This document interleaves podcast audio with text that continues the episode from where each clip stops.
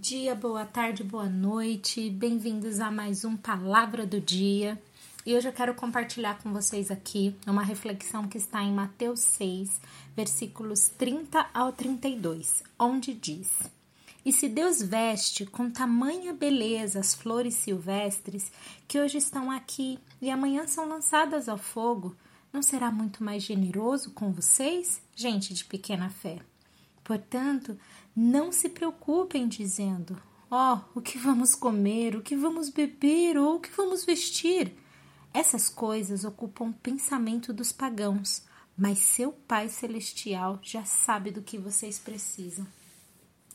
Uau, esse versículo é tão poderoso, é de tamanha verdade e de tamanha expressividade do amor do Senhor para conosco, mas devido às nossas atividades, nossas rotinas ordinárias, né, ações diárias, colocando sempre em primeiro lugar muitas vezes essas preocupações sobre o que comer, sobre o que beber, sobre o que vestir, e muitas delas pautadas mais na expectativa do outro do que efetivamente a nossa necessidade, nos coloca nessa zona de ansiedade, nessa zona de desespero, nessa zona de loucura fazendo com que o nosso corpo, o nosso pensamento, os nossos sentimentos fiquem extremamente bagunçados, fazendo com que percamos o eixo.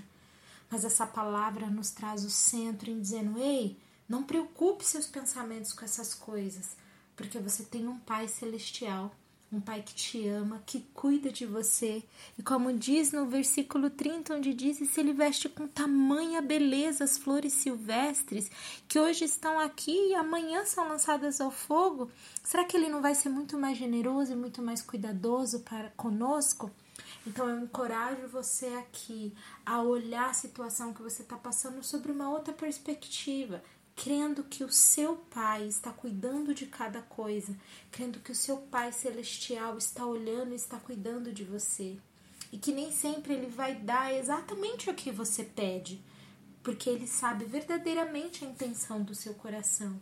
Ele sim vai dar exatamente o que nós precisamos, porque o que precisamos é o que de fato nos molda, nos impulsiona e extrai de nós esse ser humano melhor. Que o Senhor te abençoe, restaure a sua fé e que te dê exatamente aquilo que você precisa para que você viva e cumpra exatamente o propósito que Ele tem para sua vida. Deus te abençoe.